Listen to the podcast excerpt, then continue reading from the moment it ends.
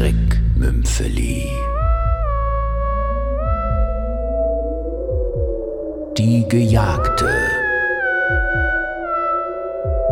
von Martin Lagoda.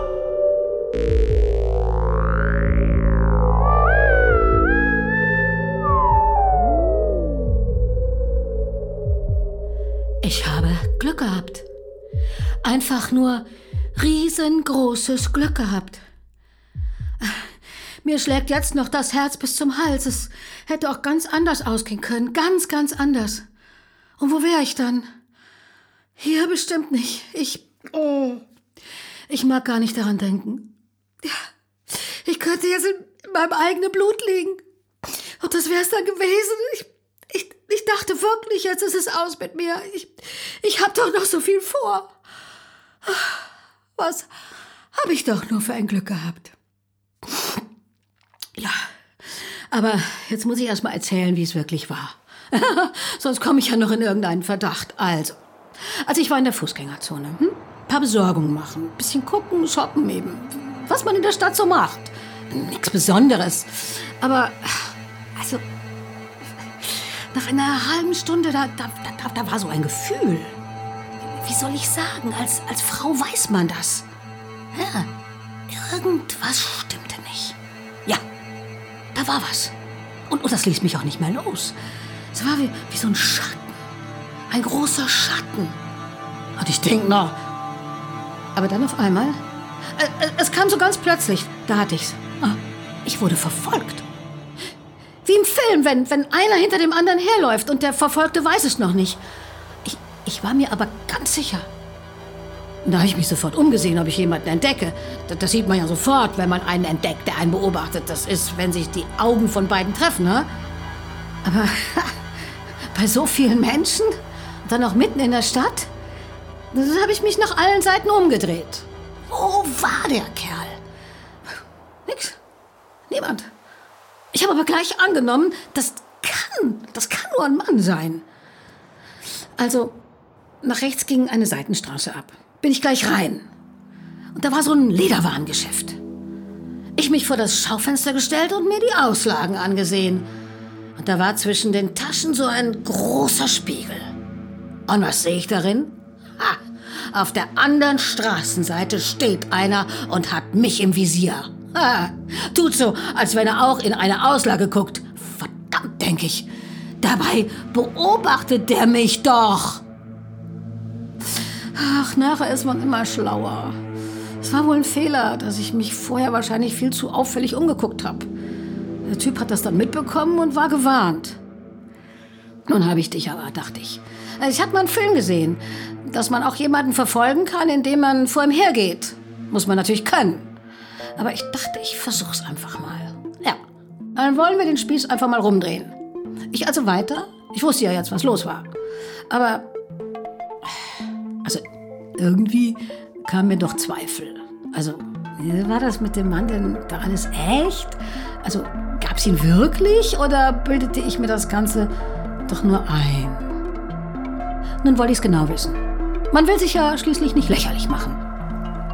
Hinter den Lederwaren ging es in eine Einkaufspassage und ich da rein. Und wenn mir der Typ jetzt hinterherkam, hatte ich mich auch nicht geirrt.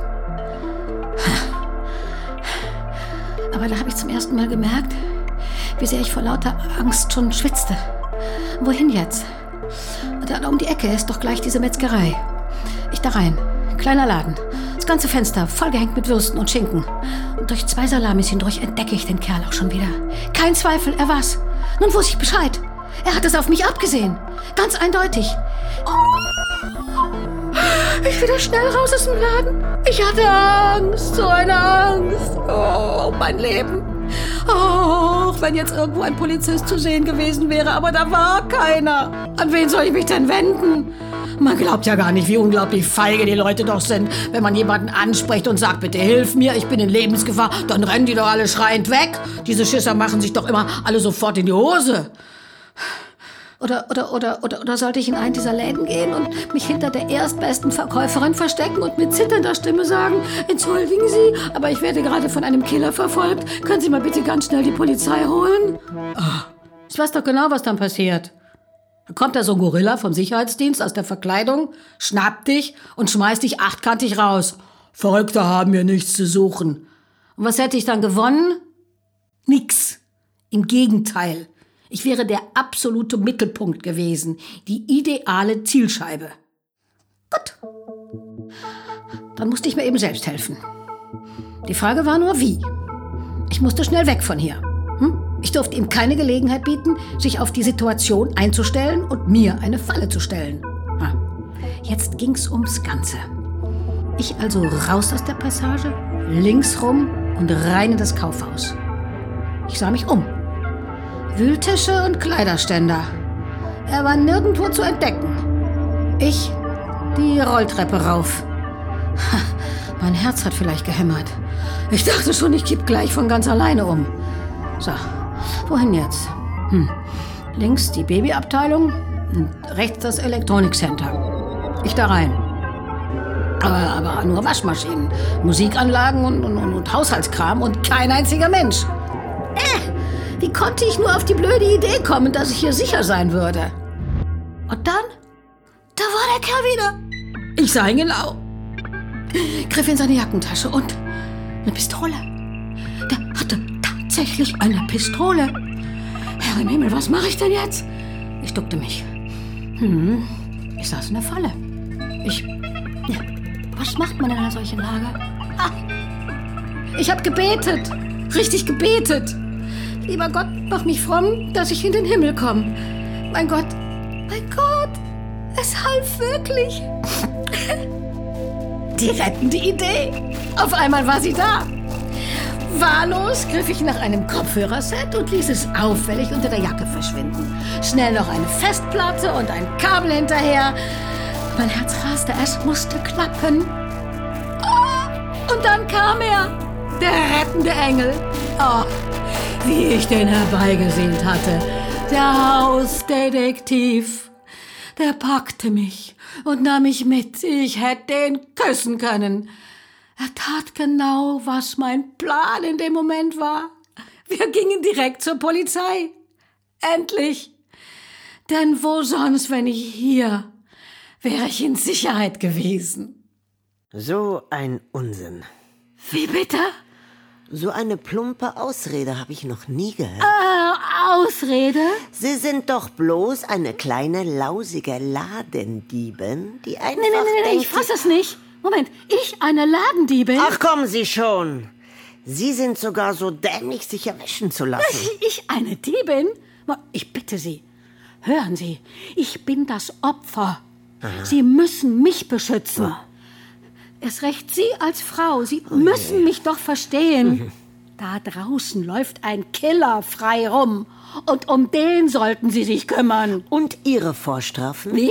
Sie haben mich schon richtig verstanden. Äh, Ja, na schön, ja, da, da gibt's ein paar Vorstrafen, gebe ich zu. Aber damals war ich noch jung. Heute klaue ich doch nicht mehr. Und was ist mit der Wurst aus der Metzgerei? Bitte? Das Portemonnaie aus dem Wühlkorb? Das, das, das, muss, das muss mir irgendwie in die Tasche gefallen sein. T-Shirt aus dem Kaufhaus? Keine Ahnung, T-Shirt. Bitte glauben Sie mir. Aber ja doch, natürlich. Echt jetzt? Echt? Also da will mich so ein Irrer abschießen. Der jagt mich durch die halbe Stadt. Ich sterbe vor Angst und dann kommen Sie und behaupten, das sei alles nur Lüge oder irgendeine Schutzbehauptung? Pah, Ihre Fantasie möchte ich haben.